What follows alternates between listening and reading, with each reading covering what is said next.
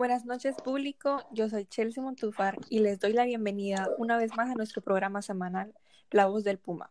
El día de hoy continuaremos hablando sobre nuestra serie de La jurisprudencia de la Corte Interamericana sobre Honduras. Si usted nos interesó en el programa pasado, sabrá que estuvimos hablando sobre los pueblos indígenas y tribales. Y es por eso que para continuar nuestra serie hoy hablaremos de la justicia transicional, de la corrupción y los protectores de los derechos humanos. Hoy me estarán acompañando cuatro participantes muy importantes, los cuales son Francis Duarte, Nazaret Medina, Victoria Cruz y Wendy García. Estos son cursantes de la clase de Derechos Humanos y Derechos Humanitarios, impartida por el abogado Wilmer Fernández, y pienso que tendrán mucho que aportar en el tema. Sean todos bienvenidos. Y es que comenzaremos hablando sobre la justicia transicional, y para tener una mayor percepción del tema estaremos utilizando varios casos como bases, para tener una mayor percepción. Compañera Francis, ¿qué entiende usted por justicia transicional? Hola, hola, pues buenas noches a todos. Eh, aunque muchos piensan que la justicia transicional es otro tipo de justicia, realmente no es así. Es una justicia adaptada a sociedades que se transforman a sí mismas después de un periodo de violación generalizada de los derechos humanos. Sí, así es. Eh, aportando un poco a lo que hablaba la compañera eh, ahorita, eh, quisiera mencionar eh, un caso muy conocido en el país, y pues este es el caso Velázquez Rodríguez sobre Honduras, versus Honduras, perdón, que ocurrió en el año de 1988. En efecto, yo también he leído sobre ese caso y es sobre el estudiante de la Universidad Autónoma de Honduras que fue secuestrado por unas personas que parecían vinculadas a las Fuerzas Armadas. El joven se llamaba Manfredo Velázquez. Sí, y, o sea, y en esa época se dieron situaciones súper similares. Se dice de que fueron entre 100 y 150 personas desaparecidas y la gente contaba de que eran eh, hombres armados que iban en carros sin, sin placa. Y de hecho la corte eh, habló sobre esto y mencionó que en Honduras se daba una situación de persecución política en esa época. Es cierto, llegó a ser, eh, bueno, llegó a ser tan extraña la situación es no se encontraron rastros de ninguno de los paraderos, ni siquiera de sus restos. Eh, esta situación al final se agrava tanto eh, más. De hecho, cuando las, eh, las, autoridades militares y policiales se, niegan a investigar el paradero de este, ni siquiera colaboran con familiares o los que querían, ayudar en, en este caso.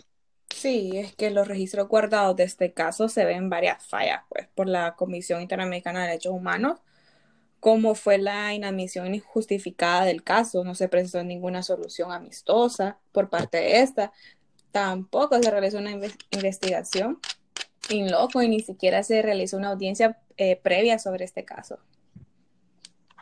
En efecto, Francis, la Corte para solucionar este caso utilizó lo que es el artículo 1 de la Convención, donde nos muestra que en cualquier circunstancia la cual un órgano o funcionario del Estado o de una institución de carácter público lesione indebidamente uno de los derechos reconocidos, este se le va a considerar como un acto ilícito y punible. Sí, y es que, eh, bueno, en este caso, se alega, eh, se alega más que todo la violación de derechos sumamente importantes, eh, como lo son el derecho a la libertad personal, a la integridad personal y obviamente pues al derecho a la vida. Eh, la verdad es bien delicada la situación y notar la forma tan cruel en la que se violaron esos derechos, ya que fue privado de su libertad sin siquiera ser llevado ante un juez o tribunal competente. También fue sometido a tratos crueles, inhumanos y degradantes, y hasta la forma en cómo se ocultó el cadáver. O sea, con el objetivo eh, principal de borrar toda huella y dejar impunes a los causantes de ello. Muy bien.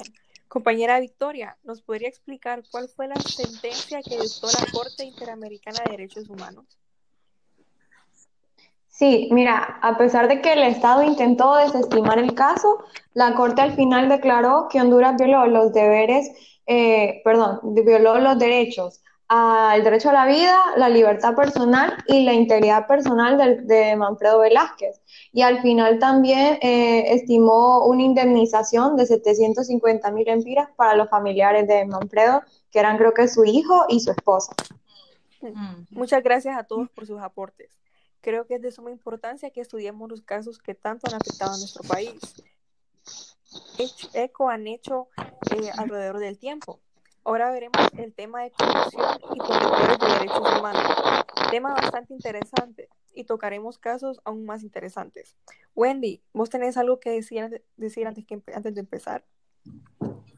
Eh, pues eh, fíjate que solo me gustaría mencionar algo recurrente dentro del documento y es que la Corte ha destacado en numerosas ocasiones que la labor de los defensores y defensoras de los derechos humanos son fundamentales para el fortalecimiento de la democracia y, el Estado de Derecho.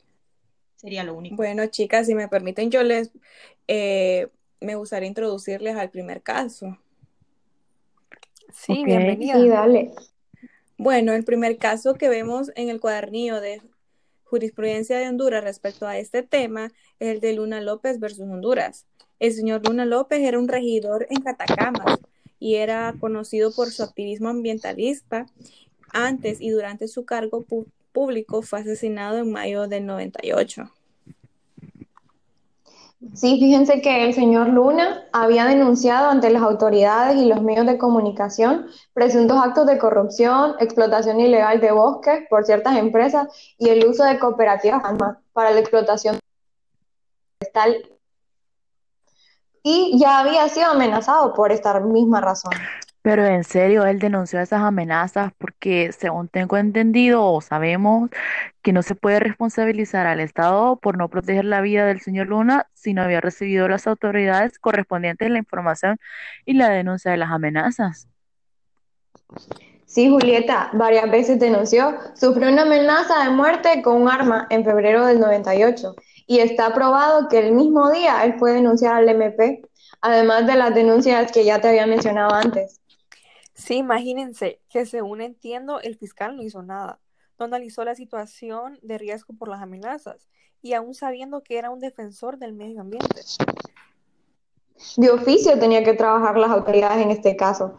No esperar que el señor solicitara las medidas de protección, sino que ellos tenían que aplicarlas porque él ya había denunciado. Ah, ok, entonces el fiscal y el Estado no actuaron como debían, no cumplieron con su responsabilidad, aún sabiendo que existían suficientes razones que ponían en riesgo la vida del señor Manfredo. Sí, el señor y Luna, eso- perdón. Y es que. Ay, ay, no.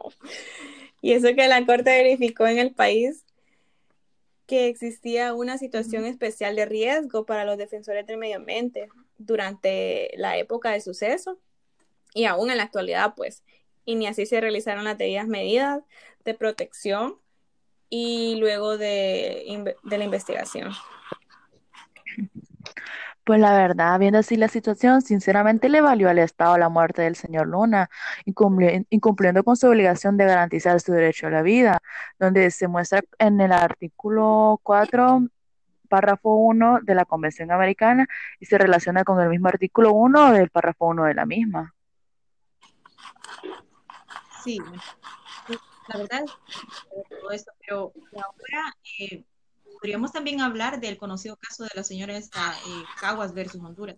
Esta señora era toda una activista defensora de la bahía de Tela.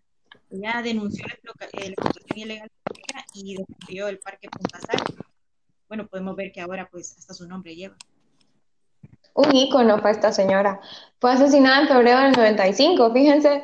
Y de hecho, antes de que se murió, eh, de, que la asesinaron, eh, realizaban marchas en tela en contra de que el Estado otorgara títulos de propiedad a- de este parque de Punta Sal. Ah, en este caso menciona el artículo número 16 de la Convención Americana sobre el derecho a formar y participar libremente en organizaciones, asociaciones o grupos no gubernamentales orientados a la vigilancia, denuncia y promoción de los derechos humanos.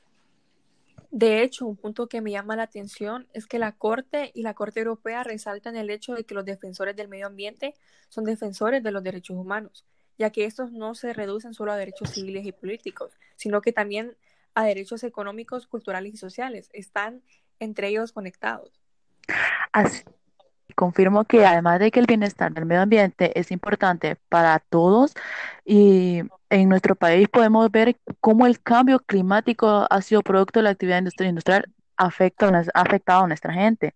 Es muy lamentable todo lo que ha pasado, por eso es importante que se implementen todas las leyes constitucionales sobre medio ambiente sano, como ha pasado en otros países. Esto también le brindaría, nos brindaría un poquito de seguridad a los defensores del medio ambiente. Bueno, chicas, si me permiten, les voy a hablar de el, el caso Escalera Mejía versus Honduras. El señor Mejía también era un defensor del medio ambiente. Puso activamente a las instalaciones de una extractora de aceite de palma africana en la ribera del río Tocoa, porque ya sabemos que la palma africana es malísima para la tierra, además que iban a contaminar exagerado el río.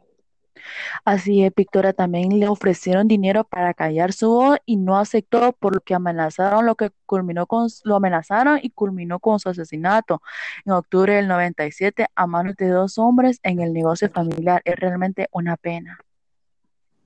De hecho, posterior a este caso se hizo la Declaración de Defensores, la cual establece que la necesidad de proporcionar apoyo y protección a los defensores de los derechos humanos en el ejercicio de su labor, las cuales también son un derecho.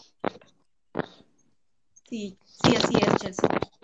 Como decíamos anteriormente, eh, o sea, los defensores de los derechos humanos son importantes para la democracia, porque es sumamente importante medidas de y resguardo de la vida de estas personas. Sí, es que la jurisprudencia nos menciona que no hay derecho único que proteja a estas personas y su labor, sino que son varios contemplados en la convención, tales como el derecho a la vida, la integridad personal, la libertad de expresión, de asociación y garantías judiciales y la protección judicial.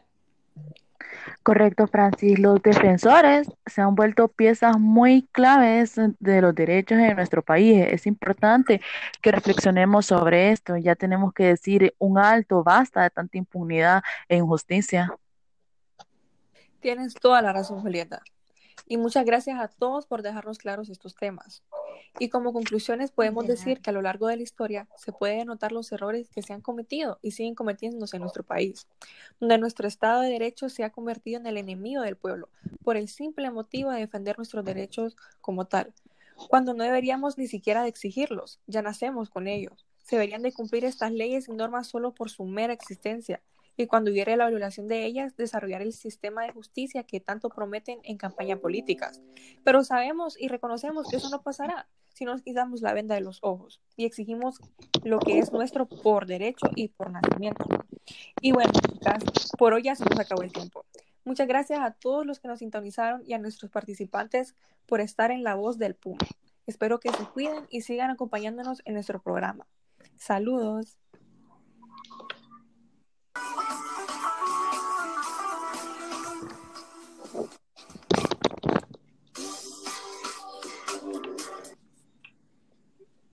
Ya usted.